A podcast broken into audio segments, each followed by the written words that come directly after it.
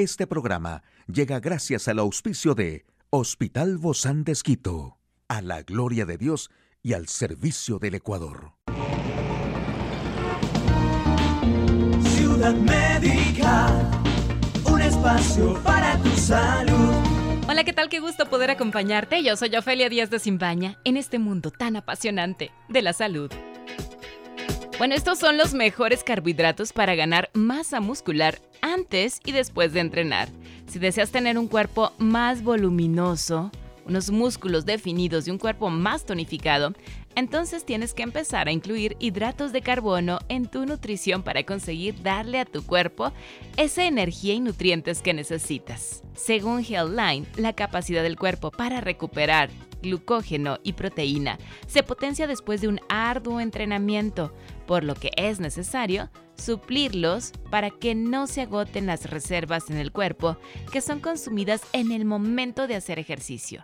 Los mejores carbohidratos para ganar masa muscular son los cereales integrales de grano entero, Puedes desayunar o merendar un tazón de leche con cereales integrales. Esto conseguirá darle a tu cuerpo la energía que necesitas para poder realizar el ejercicio físico. De entre todos los tipos que existen, no todos los cereales valen. Siempre elige cereales de grano entero, los cereales de avena, porque aportan fibra. Este nutriente es ideal para ganar músculo después del entrenamiento, además de cuidar la silueta ya que sacia el apetito y regula el tracto digestivo. Y también otro de los mejores hidratos de carbono para deportistas son los panes, ya que es una fuente muy interesante de este nutriente. Lo mejor es que optes por los que son integrales o elaborados con fibras de salvado, ya que son más ricos en fibras y nutrientes. espacio para tu salud. Aquí el detalle de la información más actual en el campo de la salud. China aísla a Jilin, provincia con el mayor rebrote de COVID-19 desde Wuhan 2020. En Brasil detectan primeros dos casos de la nueva variante de COVID-19. Delta Cron. La guerra en Ucrania podría empeorar la pandemia de COVID-19, advierte la OMS. China se enfrenta a una explosión de casos de COVID inédita desde el comienzo de la pandemia en Wuhan 2020, con rebrotes en el noreste del país y en las metrópolis de Shenzhen y Shanghái, que las autoridades locales tratan de atajar aplicando la estricta política de cero COVID. El país asiático anunció la detección de 3.602 casos locales de COVID en su parte continental, de los cuales más de 3.000 se localizan en la provincia nororiental de Jilin, fronteriza con Rusia y Corea del Norte. Desde este desde la semana pasada, sus 26 millones de habitantes tienen prohibida la salida de la provincia, una, una directriz que no se aplica en China desde que se vetó salir a los pobladores de la provincia central de Hubei, cuya capital es Wuhan, durante el primer brote de la pandemia a comienzos del 2020. Por su parte, Shanghái con 671 casos activos, no ha declarado un confinamiento total, pero a numerosos residentes de vecindarios afectados se les ha prohibido la salida a la calle y todas las guarderías y escuelas primarias y secundarias han anunciado que las clases proseguirán en línea.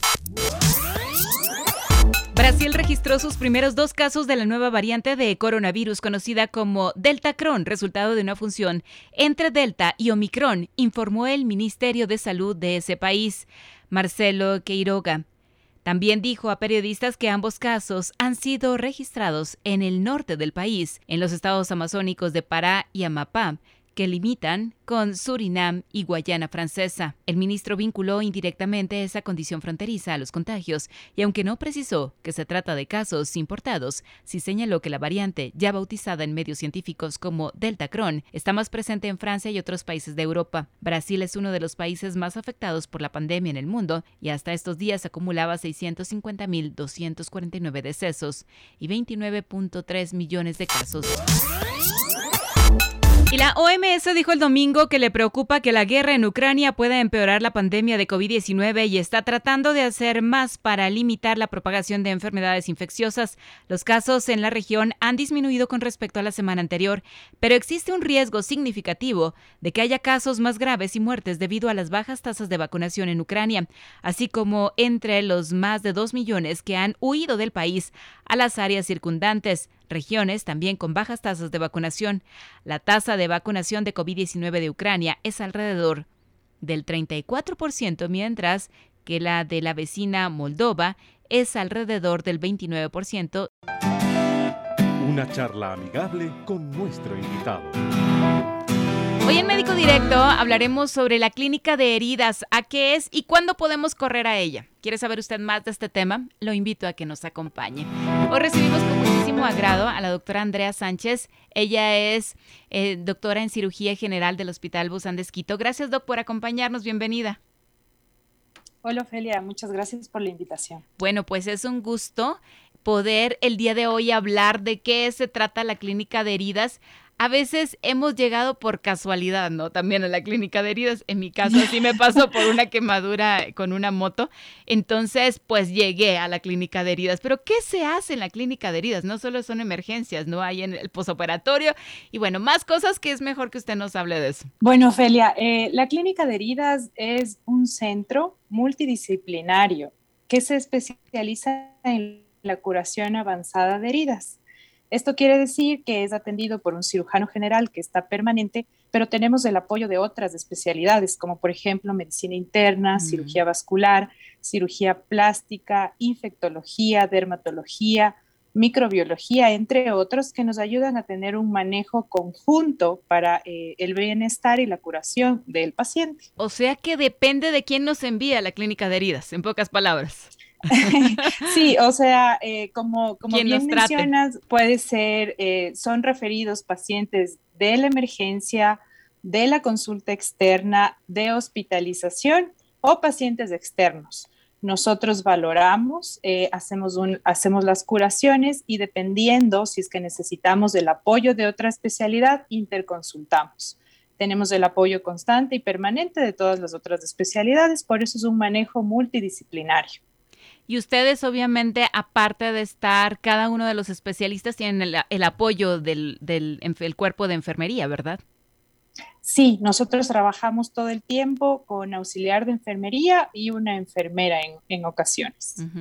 ¿Qué, ¿Cuál es el objetivo realmente de, de, esta clínica como tal de heridas, no? Que no, que a lo mejor por muchos años atrás estábamos acostumbrados a que el mismo doctor en, en su cubículo o en su consultorio, pues nos curaba y hacía todo ahí. claro, eh, antes se utilizaba una curación tradicional de heridas, digamos, únicamente con gasas, eh, curaciones más periódicas y así. Actualmente ya se utiliza la curación avanzada de heridas.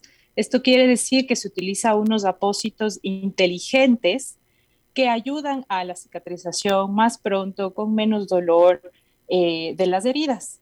Esto ya no se hace eh, tan frecuentemente, se hace cada tres, cuatro días, y todos esos apósitos inteligentes los tenemos aquí.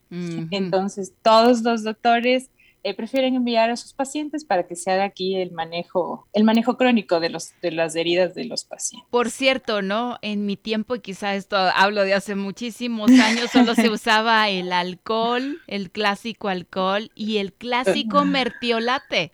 muchos podrán decir, ¡uh! Pero eso ya pasó hace años. Pero muchas personas aún siguen pensando que todavía necesito comprar esto. ¿Se vende esto? ¿Sirve? ¿Ya no sirve? ¿Ya no se usa? Y yo sé que ahora hay algo mucho más moderno como dices, Ofelia, eso es hace muchísimos años. Sí, sí, sí, eh, ya, llovió y tronó, yo lo sé, me revelé aquí. Ya, eh, ya no, ya no se utiliza ninguna de esas sustancias que son irritantes. Eh, para la piel y peor aún para una ardía, ¿no? Cuando te ponían eso. Terrible. Exacto. No, ahora la verdad es que la curación es más gentil, es menos dolorosa. doctores. Sí, es menos dolorosa. El paciente se siente más cómodo eh, con esta curación avanzada. Únicamente utilizamos solución salina y un jabón que tiene clorexidina, que es un antiséptico para limpiar las heridas. Y de ahí sí utilizamos una serie de, de apósitos, como te digo, inteligentes que nos van a ayudar. Que son buenísimos, ¿no? A mí el que me pusieron, ni, ni, cicatriz tengo, ya ni sé dónde estaba. Eh, y, bueno, por cierto, aquí entre nos, ya el mertiolate no se usa, ya no lo venden. Ya no se usa en curación de las heridas. No sé si aún lo vendan, pero aquí ya no lo utilizamos para que ardiera un montón. ¿Cuáles son los tipos diferentes de heridas que ustedes pueden tratar ahí en la clínica de heridas? Bueno, nosotros manejamos úlceras vasculares, úlceras por presión, quemaduras, eh, pie diabético, infecciones del sitio quirúrgico y en sí, en general, el manejo del paciente posquirúrgico, es decir, se retiran drenajes, se retiran puntos, se hace el manejo de ostomías. Es decir, que mm, hay un gran porcentaje entonces que se trabaja ahí en la clínica de heridas, porque todos en algún momento vamos a caer ahí. Todos los posoperatorios, por ejemplo. La mayoría de posoperatorios sí. Tienen acá para retiro de puntos, retiro de drenajes. Eh, manejamos una buena afluencia de pacientes, más o menos unos 15, 20 pacientes diarios. Es bastante, ¿no? Y sobre todo, y este, este trabajo es, es rápido, es doloroso, no duele. Uno siempre tiene en mente eso, ¿no? Que, ay, me van a sacar los puntos, me va a doler, o ay, me van a curar y me va a arder cuando me quiten la gasa, cuando me quiten el, ese tipo esparadrapo, ¿no? Lo que nos ponen. Bueno, siempre tratamos que la curación sea lo menos dolorosa posible, que el paciente se sienta cómodo. ¿Le ponen eh, anestesia para hacer eso o no? Sí, utilizamos anestesia local, o sea, en spray nada más. Tratamos de no infiltrar porque eso representa un dolor extra para el paciente. Uy, no, y lo que, lo que menos queremos. Local, en spray, eh, cuando se amerita. Y la curación más o menos dura entre unos 10 minutos, 15 minutos cuando ya son más complejas. ¿En qué momentos entonces uno tendría que acudir? ¿Eso uno va por su propia voluntad o siempre somos referidos por nuestro médico eh, tratante? Cualquier paciente que tenga una herida puede acudir. No siempre necesita primero una valoración por otro médico para, para acudir acá a la clínica. Puede venir para cualquier paciente externo directamente acá. Tendremos el seguimiento, ¿no? Eso sí creo que es muy importante y eso lo recalcamos nosotros siempre en Ciudad Médica. Hay que continuar y cumplir todo el tratamiento. ¿Qué sucede si vamos la primera, no vamos al otro día que nos toca, al tercer, cuarto día, y dejamos pasar esto? Claro, siempre, bueno, depende de los apósitos que utilicemos. Eh, hacemos las citas subsecuentes. Hay eh, heridas que requerirán dos curaciones por semana, otras una sola vez a la semana, dependerá de la herida, pero sí es importante un seguimiento. Eh, los apósitos, a pesar de que son inteligentes, tienen su tiempo ¿Qué significa eso de, que el apósito es inteligente, por cierto?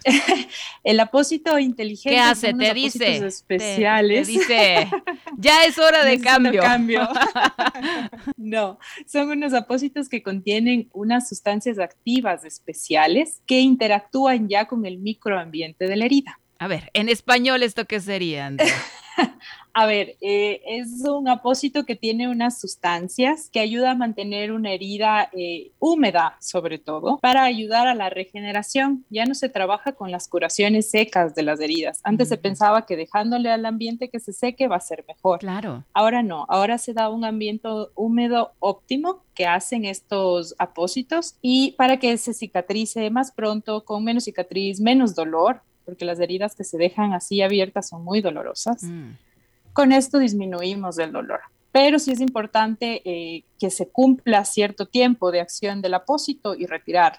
Entonces, por eso es muy importante un, un seguimiento, un cumplimiento hasta que se cicatricen las heridas. ¿Han visto los resultados? Me imagino que han de ser sorprendentes, ¿no? Gracias a Dios hemos tenido muy buenos resultados. Es muy gratificante ver a los pacientes que vienen adoloridos con sus heridas y se van felices, cicatrizadas sus heridas. Hay pacientes que han estado aquí mucho tiempo mm. y se van felices después de un largo tiempo. Eh, curados completamente. Qué bueno, qué bueno. Pues me agrada muchísimo conversar contigo. Gracias por cada uno de estos aportes y por hacernos la vida más sencillo frente al dolor en las heridas. de eso se trata, para eso estamos los médicos, ¿no? Para de alguna manera aliviar el dolor en nuestros pacientes. Muchísimas gracias, doctora Andrea Sánchez, cirujana general del Hospital Bozán de Quito, de la Clínica de Heridas del Hospital Bosandes. A usted, amigo y amiga, a seguirnos cuidando. Hasta la próxima. Puedes escuchar de nuevo este programa en radio hcjb.org. Este programa llegó a usted gracias al gentil auspicio de Hospital Bozán de Quito, a la gloria de Dios y al servicio del Ecuador.